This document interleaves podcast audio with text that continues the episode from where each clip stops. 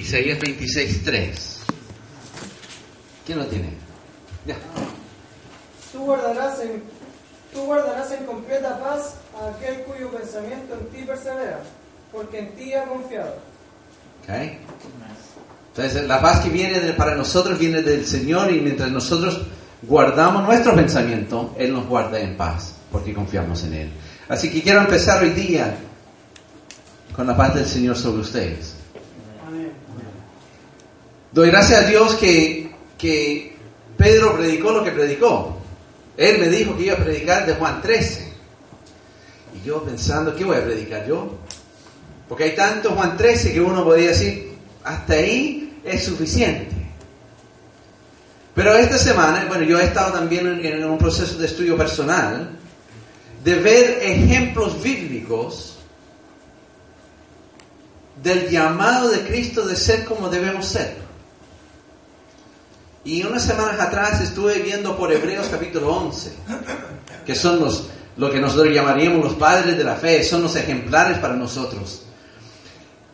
Y hoy día quiero llevarles a Noé. Pero quiero llevarlos a Noé basado en, primer, en 2 de Pedro capítulo 1, versículo 3 al 11. Si alguien puede leer, Pablo, si tú puedes leer, 2 de Pedro, capítulo, 3, capítulo 1, versículo 3 al 11.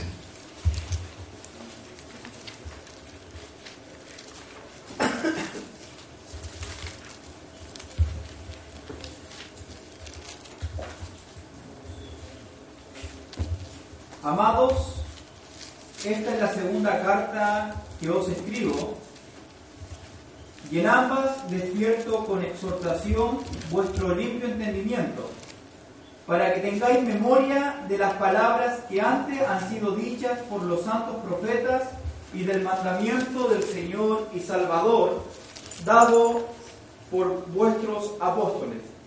Sabiendo primero esto, que en los postreros días vendrán burladores, andando según sus propias concupiscencias, y diciendo, ¿dónde está la promesa de su advenimiento?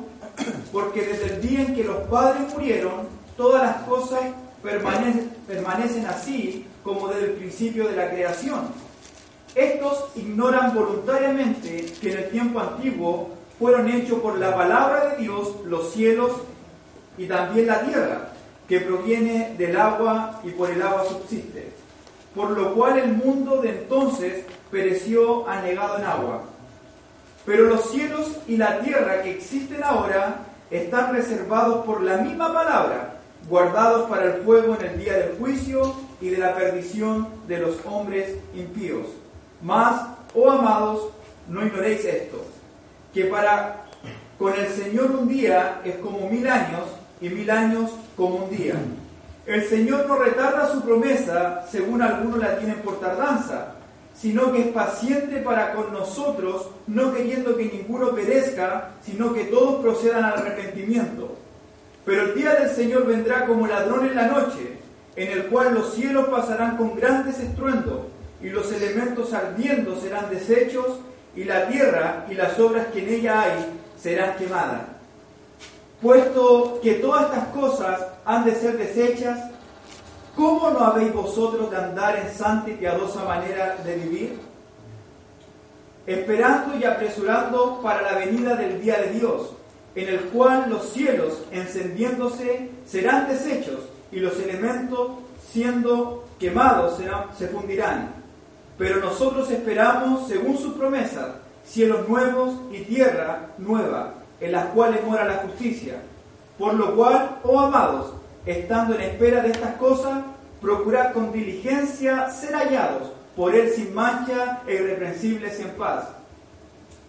Y entended y tened entendido que la paciencia de nuestro Señor es para salvación.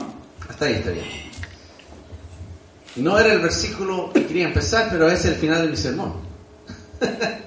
no, está, está bien. Porque, porque termina diciendo exactamente lo mismo que yo quería partir. Versículo 14 dice, por eso mis queridos hermanos, mientras esperan acontecimientos, esfuércense, estoy leyendo la nueva versión esfuércense para que Dios los halle sin manches, sin defecto y con paz delante de Él. Y si nosotros miramos primero, ¿puedo, ¿me escuchan? Sí. Ya. Si nosotros partimos, partamos en primera de, en segunda de Pedro, la prim- el primer capítulo, versículo 3, él dice, según, en versículo 3 dice, según su divino poder, todo lo que Él nos ha mostrado, nos ha dado. Pero en versículo 5 dice, precisamente por esto, esfuércense, ¿cómo dice la Reina Valera? Diligencia. Esfuércense a añadir a su fe virtud y su virtud entendimiento. Y el entendimiento, dominio propio, el dominio propio, constancia, la constancia, devoción a Dios y devoción a Dios, afecto fraternal y afecto fraternal, amor. Porque si estas cualidades, si abundan en ustedes, las harán crecer en el conocimiento de nuestro Señor y evitarán que sean inútiles e improductivos. En cambio, el que no las tiene es corto de vista, ya que no, ya ni ve, y se olvida de, que ha- de lo que ha sido limpiado de sus antiguos pecados. Por lo, por lo tanto, hermanos, esfuércense más todavía por asegurar el llamado de Dios que quien los eligió. Pablo, Pedro hablaba de, de- de- de Jesús y su amor para nosotros y su entrega para nosotros y nos llama a hacer lo mismo.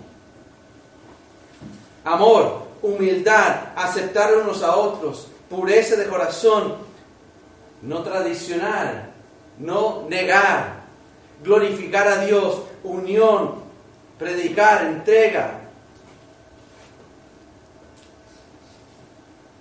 Eso no se hace simplemente así nomás.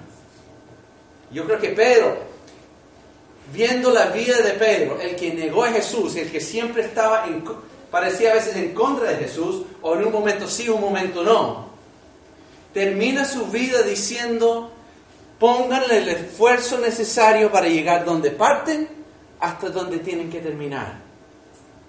Y él termina con amor. Y hoy día yo quiero mostrarles la vida de Noé. Si yo le pregunto, Noé, ¿qué es lo primero que les viene a la mente? Hombre justo. Diluvio, hombre justo. ¿Lo, lo ven como las caricaturas, como lo pintan para los niños? Noé ha sido una historia que nosotros como hombres, yo creo que le hemos dado que sea historia de niños. Porque lo enseñamos en la clase dominical para los niños. Lo enseñamos a, a los más chicos para que ellos entiendan el concepto de que Dios hizo un diluvio, que se salvaron los animales. Pero en realidad la historia de Noé es para nosotros. Porque no es una historia de amor y paz. Es una historia de la destrucción del mundo por la maldad que existía en ese momento.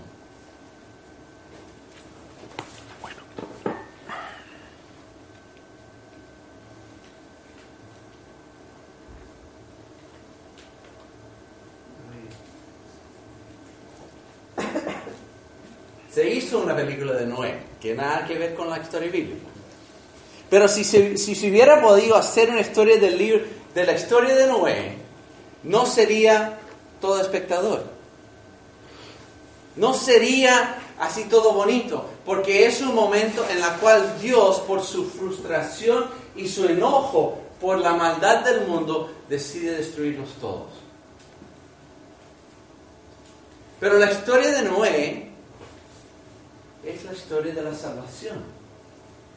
La historia de Noé es un nuevo comienzo. La historia de Noé es un hombre que tiene que esforzarse para traer la salvación al mundo. Leí una historia una vez de, de un, de un hombre o de, de- un grupo de personas que estaban en un crucero en Alaska.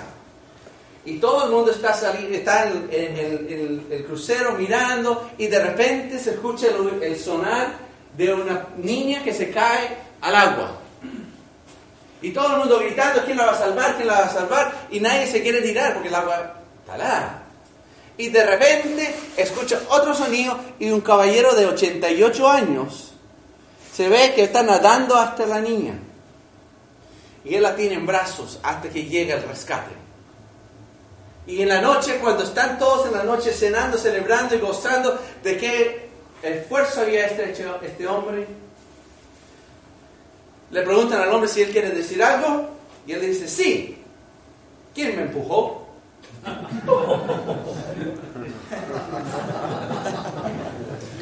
¿Cuántos hombres valientes lo hacen por decisión propia? Noé, un hombre que nosotros reconocemos hoy día como un hombre valiente de esfuerzo, pero fue Dios quien le dijo, tú lo vas a hacer.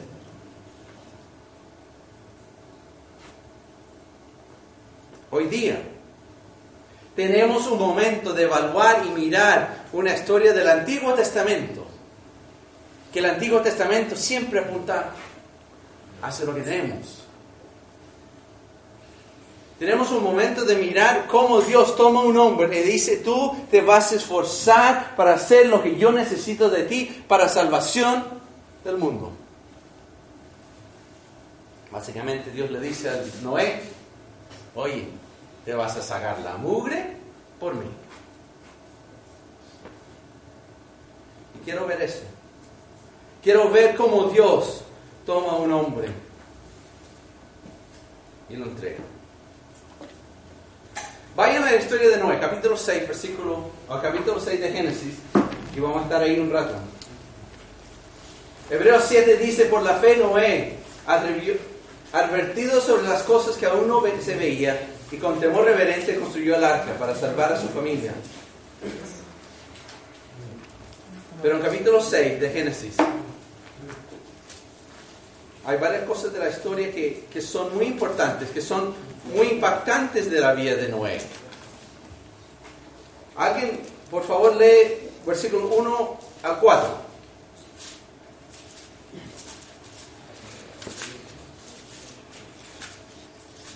Vamos a elegir. Amén. Daniel.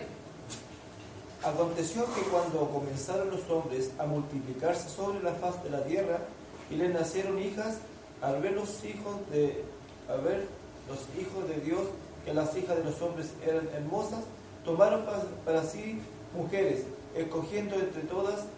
Entonces dijo Jehová, no contenderé mi espíritu con el hombre para siempre, porque ciertamente él es carne, pero vivirá 120 años. Ok. Un paréntesis. Moisés está escribiendo Génesis. Y cuando Moisés está escribiendo Génesis, es un momento en el cual Dios lo está llamando a ser pueblo. Y en ese momento Él les va a contar toda la historia de, del principio hasta donde están en el momento, que es en, en parte de Éxodo. Y aquí les va a contar una historia de un hombre que Dios tuvo que responder a la injusticia o a la maldad del mundo, porque los hijos del hombre, o los hijos de Dios, no se permanecieron con los suyos, se fueron a, la del mundo. Y le está animando a su pueblo, escuchen lo que les puedo decir.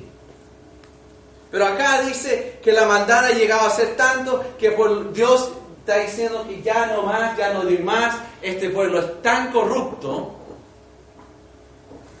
que les doy 120 años. 120 años.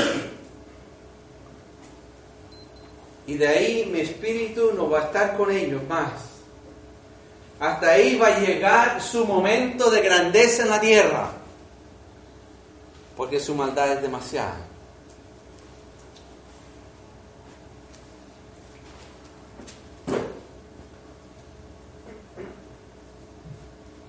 Pero versículo 5.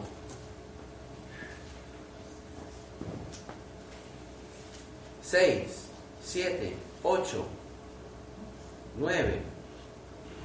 En la maldad del mundo, cuando Dios mira el mundo y viene la frustración del mundo y viene lo mal que está en el mundo, Él encuentra un hombre justo.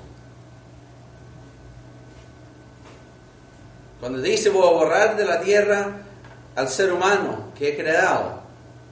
Y lo haré lo mismo con los animales, los reptiles y las aves del cielo, pero, porque me arrepiento haberlos hecho. Pero Noé contaba con el favor del Señor. Noé era un hombre justo y honrado entre su gente y siempre anduvo fielmente con Dios.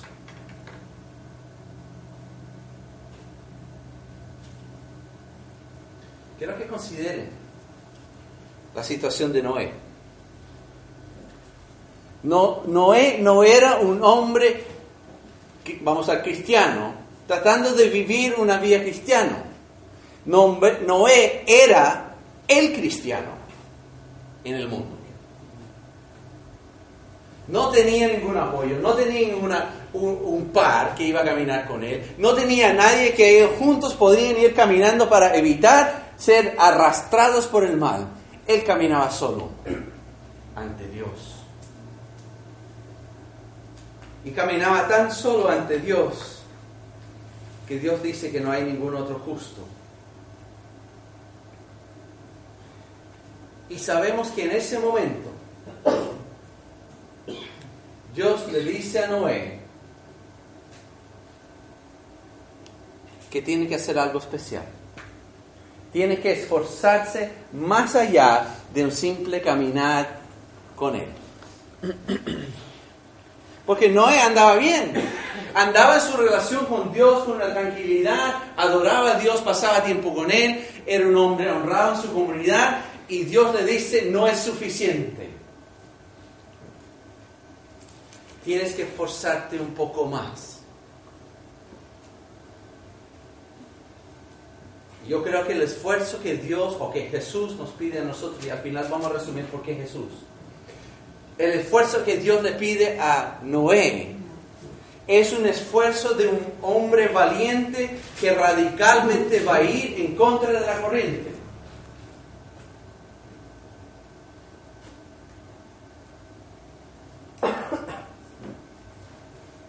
La corriente del mundo de ese día ira hacia la maldad y Noé vivía en pureza. La corriente en ese momento era hacer lo que uno quería y Noé iba a tener algo que hacer algo que Dios quería de él.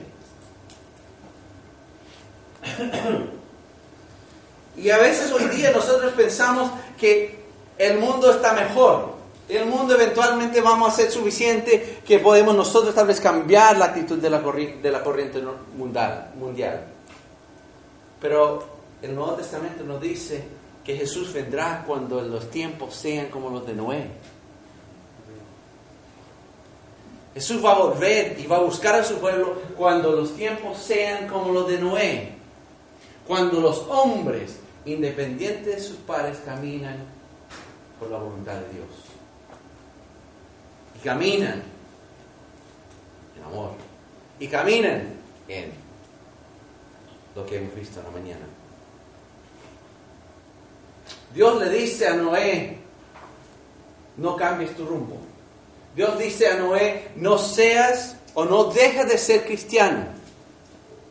Noé, le dice a Noé, no dejes de ser un buen padre, no dejes de ser un buen esposo, pero sí te voy a pedir un paso más. Y en ese año se va a poner más difícil, porque le dice que vas a construir un arca. Cuando Dios mira la maldad del mundo y la iniquidad por montones, siempre va a ver la santidad de los suyos.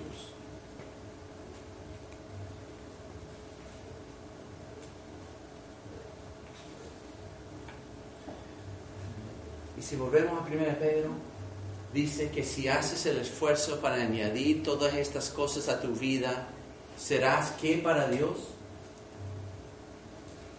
Si somos, si nos esforzamos a, añadir las características de Dios, a- de características de- de bondad y amor, seremos útiles para Dios. Y en este momento Dios tomó a Noé, porque su esfuerzo de vivir contra la corriente era lo que lo hacía valioso para Dios.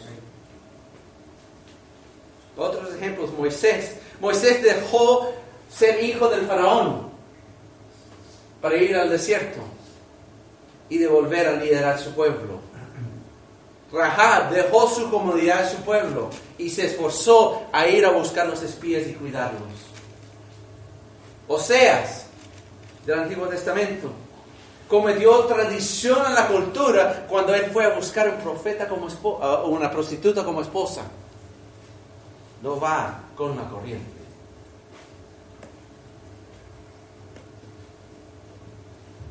El esfuerzo de un hombre valiente es uno que va en contra de la corriente. Pero Noé no solo con seguir su camino.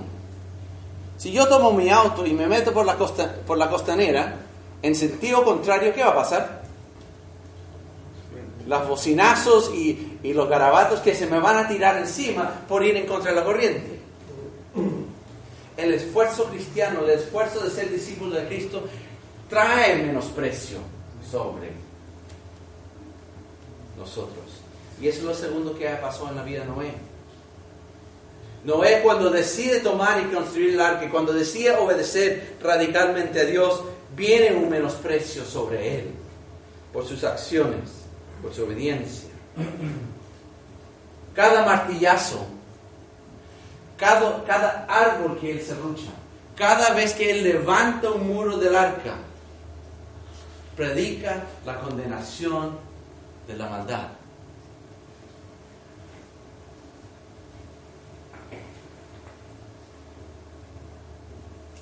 Dice en 2 Pedro 2.5 que Noé era un predicador de justicia.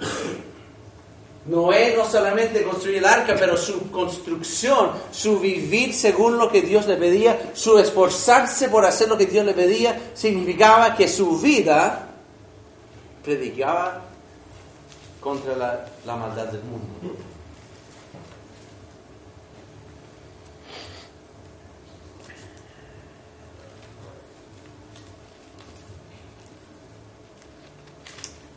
Esta semana mirando esta historia de nuevo, siempre me pregunté por qué llevaba a sus tres hijos. Él lleva tres hijos. Sus tres hijos que nosotros conocemos la Biblia. Hay otros hijos, me imagino. Pero solo hay estos tres que Dios dice que van a subir al arca con él. Y me pregunto por qué. Si nosotros miramos la historia, Dios le dice a Noé que tiene que construir el arca 120 años, más o menos, antes del diluvio. ¿Qué edad tenía cuando se sube el- al arca? ¿Alguien se acuerda? 500, sobre 500, 600. Tenía 600. 120 años antes, 480. ¿Cuándo nacieron sus hijos? A los 500. A los 500. ¿Por qué lleva esos tres? Porque ellos nacieron, se criaron y fueron formando su forma de ser como cristiano cuando Dios le había llamado a la misión de Noé a construir el arca. Los hijos que Noé tenía en ese momento, o cuando Dios le dice que, crea, que construye el arca, no estaban en ese momento. Él llevaba 20 años construyendo el arca antes de que Dios lo bendice con estos tres que son los tres que se suben al arca también. Y en ese entonces, ¿por qué los lleva a ellos? Porque Noé no solamente decidió construir el arca, Noé no solamente decía obedecer a Dios, sino ahora tiene tres niños que él encamina en el mismo sentir que él. Su esfuerzo va más allá de él mismo, de él solo. Su esfuerzo es los suyos que están con él.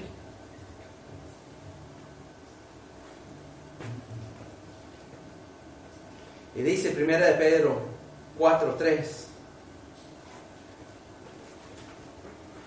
Pues ya es bastante tiempo que ustedes no compartan. Voy a leer. 1 de Pedro capítulo 4. Versículo 3.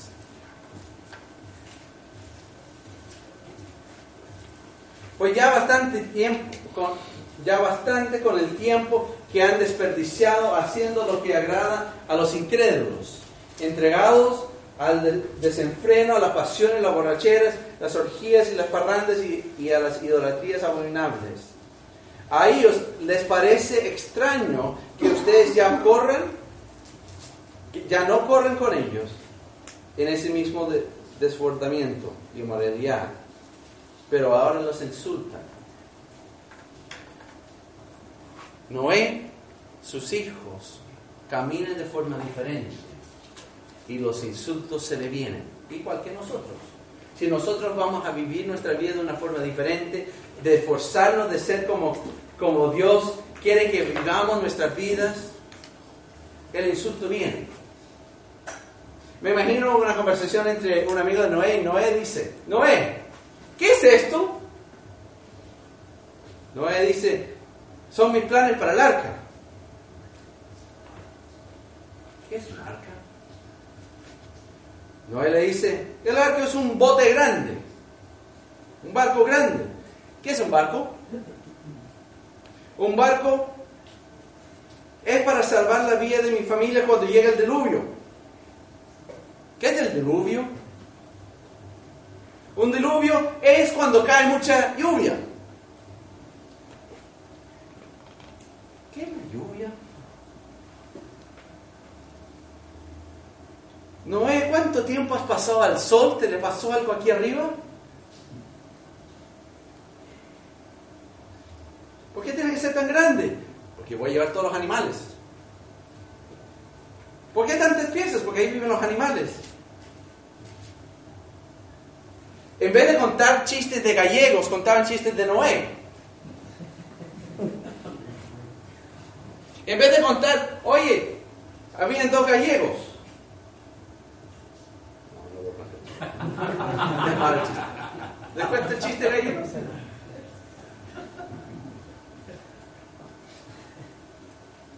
Pero contaban chistes que el tonto era Noé. ¿Alguna vez has sido el tonto para Cristo? ¿Has sido el tonto para Dios? Los hijos de Noé.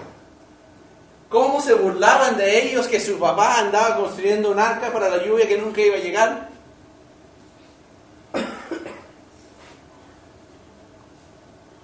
Noé construyó una casa flotante y ni siquiera había agua. Menosprecio, burla.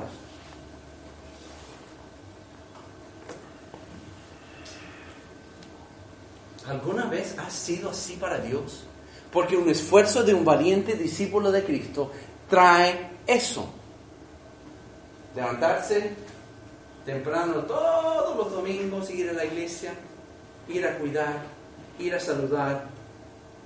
Vivir un estándar de vida que va más allá de lo que la cultura dice. ¿Por qué mis hijos no ven ciertas películas? ¿Por qué yo no veo ciertas películas? ¿Por qué yo no hago tantas cosas? ¿Por qué yo no uso los garabatos del resto?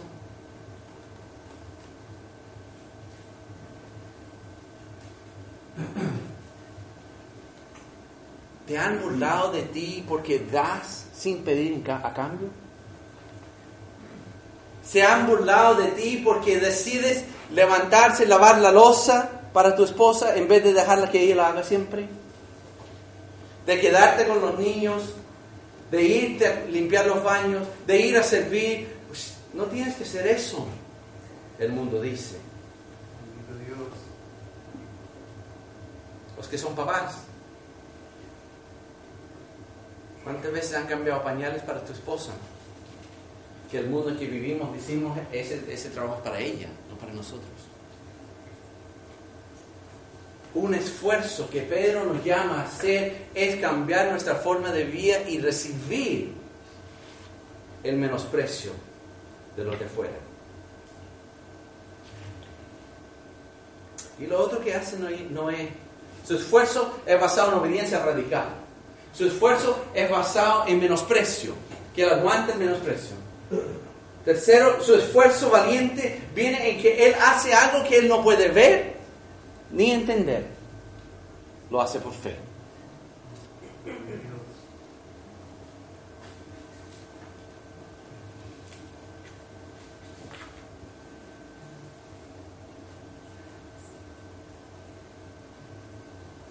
Si los climatólogos, meteorólogos, dicen que va a haber un torrencial, ¿qué haces en tu casa?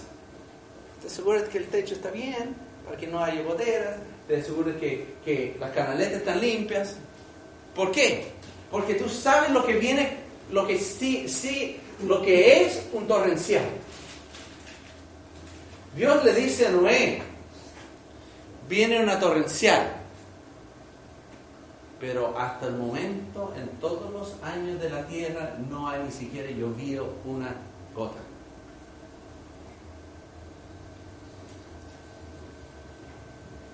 No conocía el diluvio, no conocía la lluvia, no conocía lo que era flotar. No conocía lo que era saber que los animales iban a llegar donde él. Él ni siquiera sabía cuántos animales había. El esfuerzo de Noé era basado en algo que él no podía ver.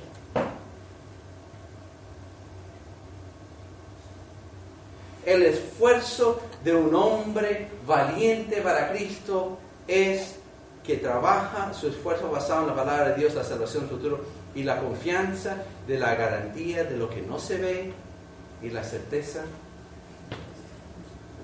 de la garantía de lo que se espera, la certeza de lo que se ve, lo que no se ve.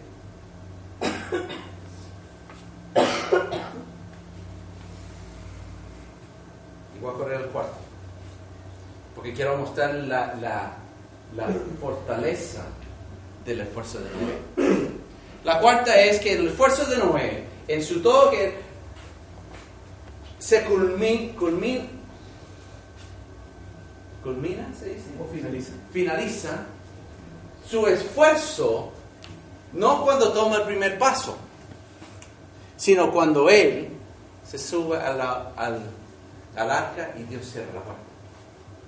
¿Entiende la diferencia? Fidelidad a Dios en esfuerzo no es partir el caminar, es terminar el caminar. Porque dice que en un momento, después de 120 años, yo después de 5 minutos me hubiera cansado. Después de 2 años me hubiera cansado. 50 años y Dios ni siquiera una nube. ¿Y me sigues pidiendo hacer lo mismo? Señor, me pides que vaya a servir al hermano, al hermano que está peleado conmigo y quiere que lo ame. Pero llevo 10 años haciendo lo mismo y todavía ningún resultado. Señor, tú quieres que yo ame a mi esposa incondicionalmente, pero mira lo que pasa cada vez que miro. Cada vez que pasa algo, tú me pides seguir amándolo. ¿Hasta cuándo? El esfuerzo valiente de Noé era hasta el momento del último cierre de la puerta. Es hasta cuándo sirvo al hermano, hasta cuándo le lavo los pies, hasta cuándo lo voy a amar, hasta cuándo voy a amar a mi señora, hasta que Dios diga no más. Y sabemos que ese no más es cuando Cristo nos viene a buscar. Si viene a buscar toda su iglesia o si me viene a buscar a mí. El esfuerzo valiente no termina hasta que, Dios dice que termine. Hebreos capítulo 11. Hemos visto en paréntesis Noé.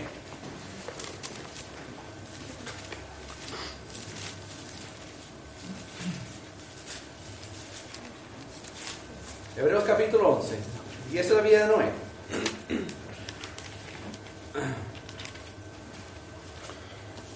Y también cuenta la historia de Abraham, cuenta la historia de José, cuenta la historia de, Moisés. Un gran número. De hecho, al final cuenta que hay otros que ni siquiera nos menciona, que, que también son dignos de, de alabanza por su fe. Pero mira, versículo 39 dice, aunque todos obtuvieron un testimonio favorable mediante la fe, ninguno de ellos vio el cumplimiento de la promesa. Más a lo que dice el versículo 39. Y todos estos, aunque alcanzaron buen testimonio mediante la fe, no recibieron lo prometido. Noé en su gran esfuerzo no recibió lo prometido. Porque no lo recibió, porque eso sucedió para que ellos no llegaran antes que nosotros. Porque Dios nos había preparado algo mejor para nosotros. Aquí viene la gracia, aquí viene la grandeza. Noé, un ejemplo espectacular de esfuerzo. Pero mire el ejemplo mejor. Por tanto, versículo capítulo 12. Nosotros, que estamos rodeados de una multitud tan grande de testigos, despojémonos del lastre que nos estorba, en especial del pecado que nos asedia, y corramos con perseverancia la carrera que tenemos por delante. Esforcémonos, en simples términos. Pero mira, fijemos la mirada en Jesús, el iniciador, el perfeccionador de nuestra fe, quien por el gozo que le esperaba soportó la cruz, menospre- menospreciando la vergüenza que ella significaba. Y ahora está sentado a la derecha del trono de Dios. Así pues consideren aquel que perseveró frente a tanta oposición por parte de los, los pecadores, para que no se cansen ni pierdan el ánimo. Lo que Dios llamó a Noé a hacer es exactamente lo que Él llamó a Cristo a hacer. ¿Han pensado? Dios nunca nos pide a nosotros nada que Cristo no fue capaz o decidió hacer por nosotros. Obediencia radical. Noé. ¿Qué tuvo que hacer Jesús? Dice Hebreos capítulo 5 que tuvo que aprender a obedecer a través del sufrimiento que le pedía, que le venía. Tuvo que aprender a obedecer. Dios le pide obediencia a Cristo de forma radical.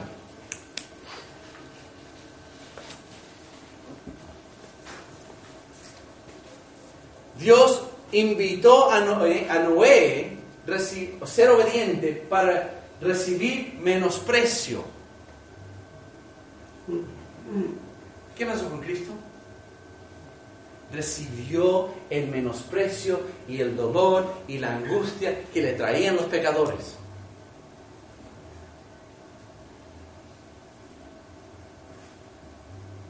Noé fue llamado a hacer algo basado en una visión que él no podía ver, algo que él no podía ver. ¿Dónde está la mirada de Cristo? En Dios, en lo que Dios le prometió. Él en ese momento como humano sabía lo que estaba allá. Pero su esfuerzo de obedecer, su esfuerzo de ser obediente, de recibir ese menosprecio, de hacer lo que Dios le pedía, de ir a la cruz, era basado en lo que algo que estaba más allá de lo que él podía tocar en ese momento.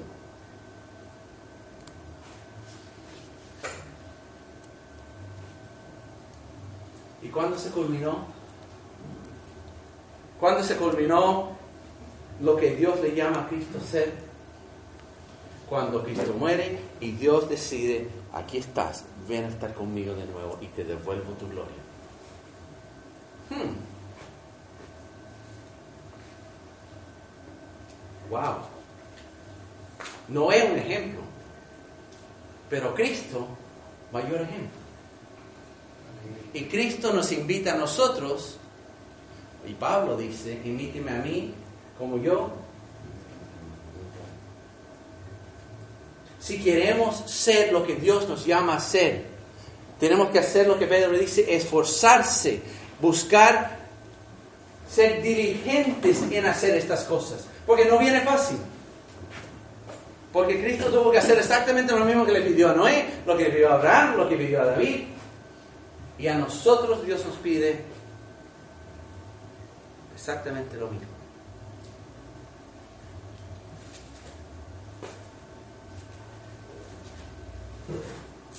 Y con este versículo voy a terminar.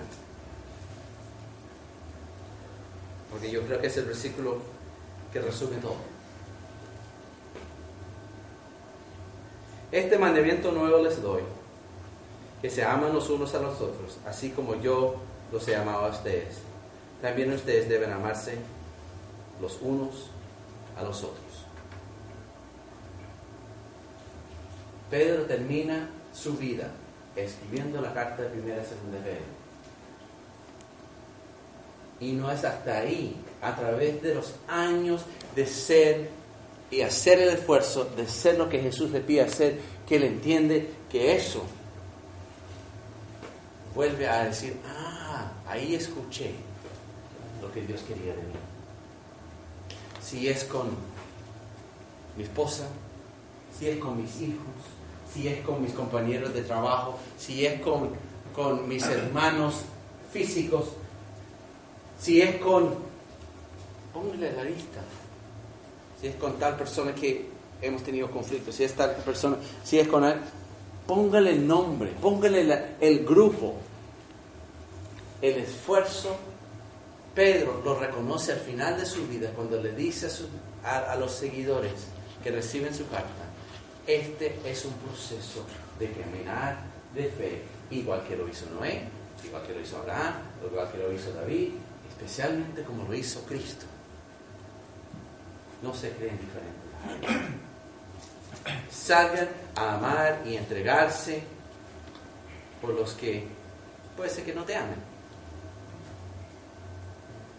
Y como cristianos nosotros debemos esforzarnos constantemente para ser y amar los unos a los otros.